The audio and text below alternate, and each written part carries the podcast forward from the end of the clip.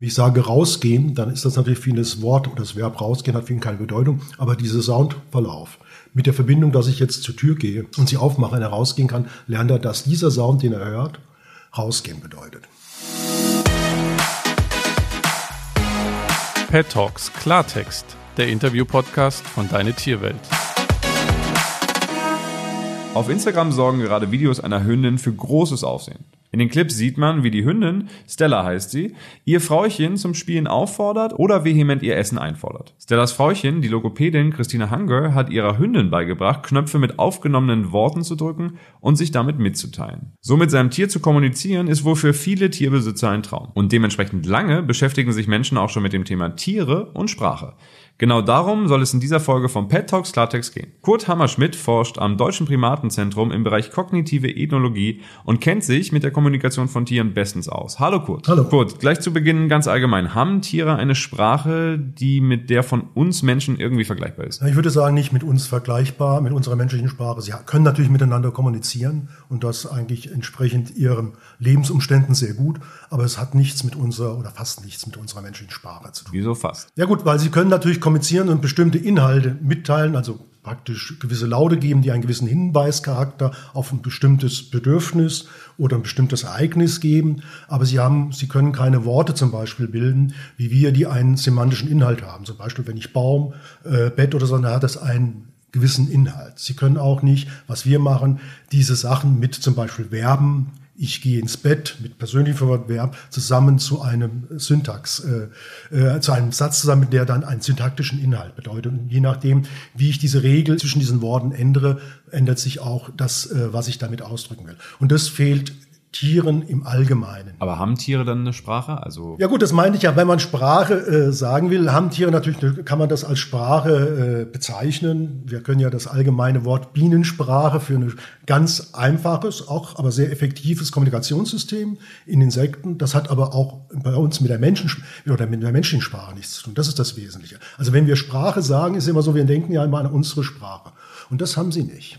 Sie haben ihre eigene Sprache, auch wie gesagt, also ich, äh, teilweise sehr verblüffend und sehr äh, sehr an, äh, sehr passend. Also sie können sich ausdrücken, mitteilen. Das ist überhaupt nicht das Problem, aber sie machen das auf eine andere Art und Weise. Das kennt wahrscheinlich auch jeder Hunde- oder Katzenbesitzer oder Haustierbesitzer im Allgemeinen, weil ja viele Leute glauben zu wissen, was die Katze möchte, wenn sie miaut und der Hund möchte, wenn er so und so guckt. Ja, also was die Katze wirklich meint, ist eine andere Sache, aber natürlich klar, jeder äh, Hundebesitzer weiß, dass sein Hund äh, bestimmte Sachen mitteilen kann. Das heißt, er möchte was zu fressen haben, er möchte nach draußen, er möchte spielen. Das kann der Hund äh, seinem Besitzer mit äh, mitteilen, das ist überhaupt keine Frage. Ich habe einen Golden Retriever, ähm, der möchte immer essen. Also die, ja. die spricht da nicht mehr viel zum Thema Essen, aber ähm, ich habe ja auch eine Katze. Wenn sie miaut, kann sie nur drei Sachen wollen. Entweder mach mein Klo sauber, gib mir was zu fressen oder spiel mit mir und gib mir kurz meine anderthalb Minuten Aufmerksamkeit, die ich am Tag haben möchte von dir. Aber innerhalb dessen könnte ich nie sagen, was genau sie gerade möchte. Ja, das ist, da sind wir ja gerade am interessanten Bild, dass natürlich,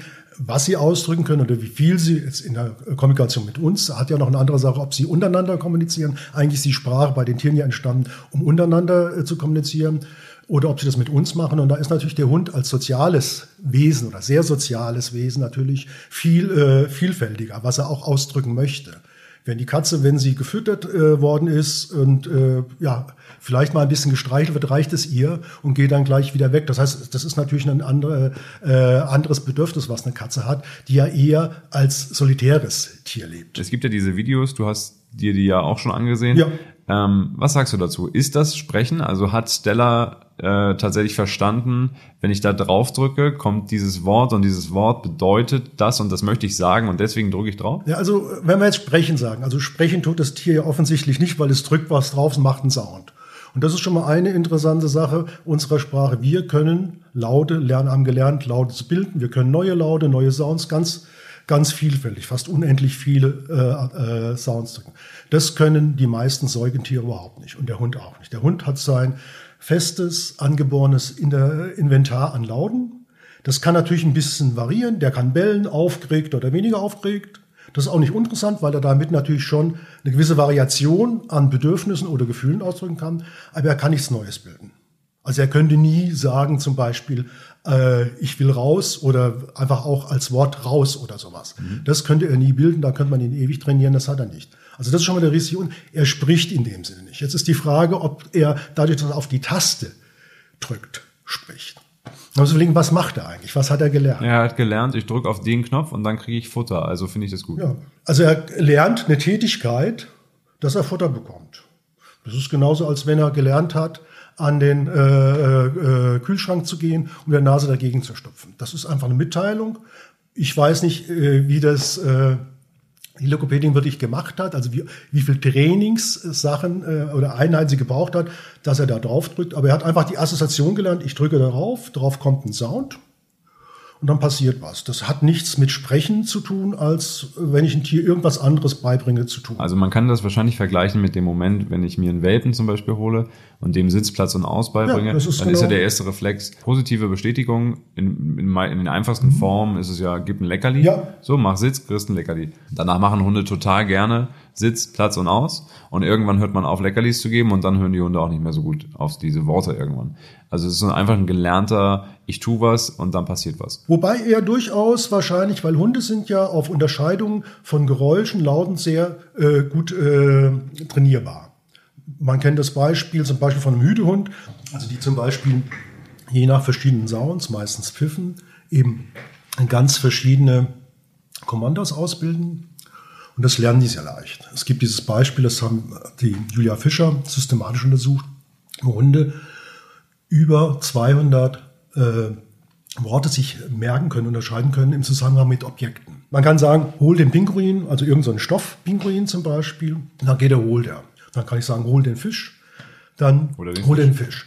Aber dieser Fisch, den wir haben, dass der, dass der dann wie ein Fisch aussieht, das ist für uns wichtig, dass wir das noch unterscheiden können. Für ihn ist das einfach ein Laut, den er mit dem Objekt assoziiert hat. Und wieder laut, also ob das jetzt ein Wort ist oder ich einfach da, da, da sage oder hol ba, ba, ba, das ist vollkommen egal. Also meine Hündin zum Beispiel, wenn ich sage, hol den Ball, wo ist dein Ball, wenn sie ihn wieder irgendwo fallen lässt, dann findet sie ihren Ball durchaus. Also du sagst, sie weiß nicht, dass ich über ihren Ball spreche, sondern einfach nur... Ball ist ja irgendein ein Sound. Ne? Ja. Der hat für sie natürlich keine Bedeutung wie uns, dass wir arbiträr, wir haben ja arbiträr praktisch das Wort Ball, tun wir irgendwas Runden zuordnen. Er macht einfach, der Sound heißt also Ball. Das lernt er.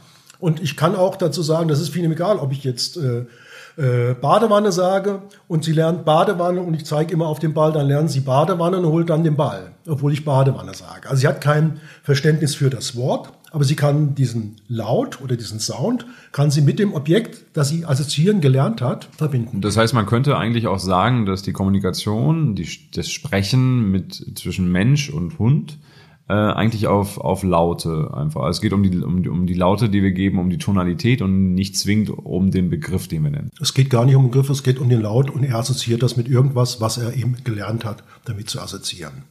Wenn ich sage rausgehen, dann ist das natürlich vieles Wort oder das Verb rausgehen hat für ihn keine Bedeutung, aber dieser Soundverlauf mit der Verbindung, dass ich jetzt zur Tür gehe und sie aufmache und er rausgehen kann, lernt er, dass dieser Sound, den er hört, rausgehen bedeutet.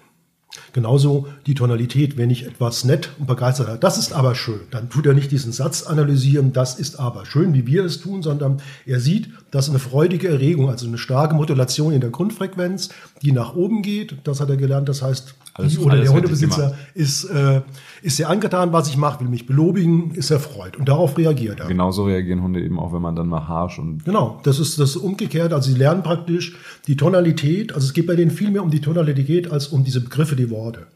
Die lernen sehr feinfühlig, die können das sehr gut unterscheiden und lernen das, was das für sie bedeutet und verhalten sich dann entsprechend. Das heißt, ich kann durch die Tonalität meinem Hund ganz bewusst mitteilen, was ich jetzt gerade empfinde. Also bin ich verärgert, bin ich glücklich über das, was er da tut. Muss ich innerhalb dessen, also es gibt ja ganz viele Hundebesitzer, die dann laut werden. Die schreien dann ihre Hunde an. Bringt das was? Verstärkt das was? Oder kann man eigentlich auch einfach nur wütend klingen, ohne laut zu werden? Äh, Lautstärke ist natürlich schon mit einem äh, Zeichen auf äh, Verärgerung. Der Hund ja selbst, der stärker erregt ist, bellt lauter da sind wir ja relativ ähnlich mit Tieren. Das heißt, auch wenn ich jetzt verärgert bin, da muss ich eigentlich gar keine Sätze sagen. Dann können Sie verstehen, oder du kannst verstehen, dass ich verärgert bin an meiner Tonalität, egal was für einen Satz ich sage. Und das ist das, wie Tiere auch kommunizieren können. Deswegen klappt das ja auch so gut zwischen uns und uns. Also diese emotionale Kommunikation, diese Intonation sozusagen, Die klappt mit Hunden, auch anderen Tieren äh, ziemlich gut. Die Begriffe haben für sie überhaupt kein, äh, keine Bedeutung. Glaubst du denn, dass wir jemals auf einen Nenner kommen? Also werden ich und äh, mein Hund, meine Hündin Zoe irgendwann uns so gut verstehen und sprachlich unterhalten können, wie ich das mit dir gerade mache? Nein, weil ich meine, sie hat ja gar nicht dieses Mitteilungsbedürfnis. So ein Hund hat sicher ein Bedürfnis, dass es ihm gut geht. Der Hund hat auch sicher ein großes Bedürfnis, mit jemand zusammen zu sein. Und geliebt zu werden. Ja, gut behandelt zu werden. Ja, das hat er auf jeden Fall und das stimmt und dahin versucht er sich zu orientieren. Aber zum Beispiel über gestern, morgen oder planen, äh, was ich in Zukunft mache oder was wir in Urlaub machen, das ist für ihn außerhalb seiner Vorstellungswelt. Das heißt, es gibt für ihn gar keinen Grund, über oft äh, was zu sprechen, was mitzuteilen, weil es außerhalb seiner Erlebniswelt ist. Ich kann ihm auch nicht ganz vernünftig sagen, ja, äh, mach das jetzt lieber nicht, weil äh, das ist nicht anständig. Also dieses Prinzip, wenn ich ganz normal sage, es gehört sich nicht, das hat für einen Hund eben keine Bedeutung. Ja. Wenn ich sage, es gehört sich nicht, dann kann ich ihm beibringen, dass das heißt, halt, äh, du bleibst jetzt hier oder du gehst jetzt nicht weg. Aber da sieht man schon, dass diese Worte, die Begriffe selbst, die für uns einen Inhalt haben, haben für ihn keinen Value, sondern wie sie gesagt werden. Das ist viel wesentlicher. Und die Konsequenz, wann sie gesagt werden. Gibt es denn so in der Forschung Tiere, die begabter sind innerhalb dessen? Also sagen wir, Wörter kann sowieso kein Tier bilden, weil das heißt ja nicht nur, dass ich einen neuen Laut äh, bilde, sondern dass ich dem auch einen bestimmten Inhalt, einen willkürlichen Inhalt zuweise. Um es jetzt mal so ein bisschen formeller zu sagen.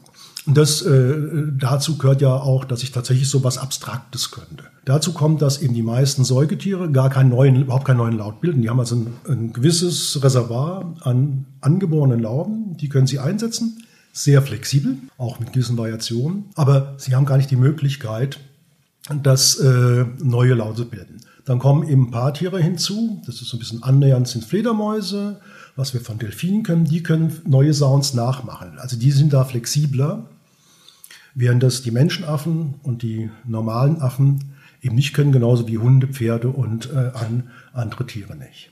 Was letztendlich natürlich bedeutet, dass sie auf dieser Produktionsseite, also das Neues zu bilden, sehr, sehr eingeschränkt sind. Was interessant ist, und da haben wir ja schon teilweise so ein bisschen, äh, wie versteht er feine Unterschiede, ob ich jetzt ärgerlich bin oder nicht ärgerlich, wenn es um den Empfänger also gehen, was mache ich aus Sprache oder aus Lauten, auf die wir auf mich einstellen. Da sind Tiere schon extrem weit entwickelt. Deswegen sprechen wir eigentlich auch so von einer Art äh, schwierige, äh, schwer, schwer verständliche Sache. Auf der einen Seite haben wir Tiere, die sehr starr sind, indem wir sie lautlich, sprachlich produzieren können. Aber eben verstehen, was bestimmte Sounds, Änderungen, Laut, äh, Lautänderungen, was die äh, was die bedeuten, da sind sie schon extrem weit. Da gehören ja auch unsere Hunde und Katzen. Da gehören die Hunde, Katzen dazu, da gehören vor allem auch die Primaten dazu. Und dann gibt es eben so ein paar Ausnahmen, die immer auch eben äh, im Internet kursieren, aber auch in der äh, Fachwelt kursieren, zum Beispiel diese Elefanten. Die können zum Beispiel neue, oder denen kann man das beibringen, das machen die nie natürlicherweise, praktisch neue Sounds zu bilden, aber nicht indem sie mit ihrem Sprechapparat diese Sounds bilden, sondern die nehmen praktisch ihren Rüssel, und nehmen jetzt den Rüssel als Blasdruck, was ja bei uns normalerweise äh, die Larynx ist, also die äh, Endung der Lunge, und nehmen den in den Mund hinein. Und durch die Veränderung äh, des Mundes oder des Mundvolumens können die dann praktisch äh, trainiert werden, Laute nachzumachen. Aber das hat nichts mit Sprechen zu tun. Und äh, der Grund dafür ist eigentlich, und deswegen sag ich, sagte ich auch vorhin so entschieden nein, der Grund ist eigentlich relativ einfach. Den Tieren fehlt die entsprechende Verbindung vom Motorkortex, also von unserem Kortex, dafür entscheidend ist, dass wir freies, neues Kombinieren, neues Lernen, neues Handeln produzieren können, zu den entsprechenden äh, Motorneuronen, die dafür, an, äh, die dafür zuständig sind, dass ich sprechen kann. Was heißt, ich kann meinen Mund auf und zufachen, Kiefer, Lippen, Zunge und meine Stimmlippen, also die, was innen drin ist, was wirklich mit dem Vibrieren, den Grundsound erstmal bringt, den können die nicht äh, unabhängig ansteuern, so wie wir das können. Und deswegen ist das eine relativ starre, klare Sache, dass die keine neuen Sounds produzieren können. Das heißt, wir sind einfach einen Schritt weiter als alle anderen? Wir sind auf der Produktionsseite extrem wei äh, weiter. Die Frage ist, warum das in der ganzen, warum das so lange gedauert hat. Und wir fragen uns auch oder forschen daran, Gründe zu finden, wann das tatsächlich eben von Vorteil war. Weil man muss ja, man muss ja dran denken, die Tiere kommen eigentlich in ihrer Umwelt sehr gut zurecht mit dem, was sie machen. Also das ist ja nicht so, dass sie nichts miteinander, nicht miteinander kommunizieren können. Die können ja zusammen zum Beispiel, Löwen können zum Beispiel jagen zusammen. Ich habe mit Kurt Hammerschmidt über die Sprache der Tiere gesprochen. Vielen Dank für deine Zeit, Kurt. Gerne. Und jetzt richte ich mich nochmal ganz kurz an euch, ihr Lieben da draußen hinter den Kopfhörern. Was glaubt ihr, wollen Tiere sich äh, uns irgendwie mitteilen? könnt ihr mit eurem Hund und eurer Katze sprechen und haben Kurt und ich Unrecht und das stimmt gar nicht. Lasst mich das gerne wissen, wie ihr dazu denkt, äh, was eure Erfahrungen sind. Ihr erreicht mich bei Facebook, Instagram per Mail an felix.deine-tierwelt.de und selbstverständlich in der Deine Tierwelt Community.